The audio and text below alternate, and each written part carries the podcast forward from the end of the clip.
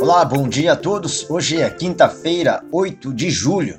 E nesta madrugada o contrato novembro da soja, que é referência para a safra dos Estados Unidos, volta a ser pressionado pela melhora do clima lá no meio oeste.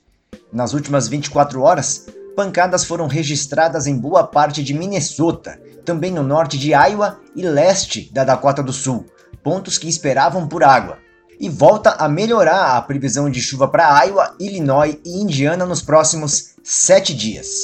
Agora, do lado financeiro, o dólar index passa por correção técnica depois de ter renovado a máxima desde o início de abril. O SP 500 opera de lado após um novo recorde. E agora um aviso: por causa do feriado lá nos Estados Unidos na última segunda-feira, o relatório semanal de registros de exportação sairá só na sexta-feira. Por hoje é só, um bom dia e até mais!